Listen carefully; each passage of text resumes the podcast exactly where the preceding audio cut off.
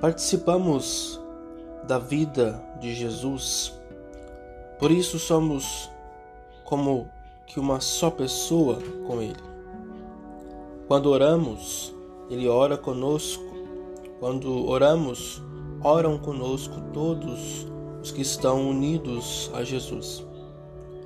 Por isso, o Pai sempre nos ouve, sempre cuida de nós e de nossa felicidade, porque está ouvindo o pedido de seu próprio Filho.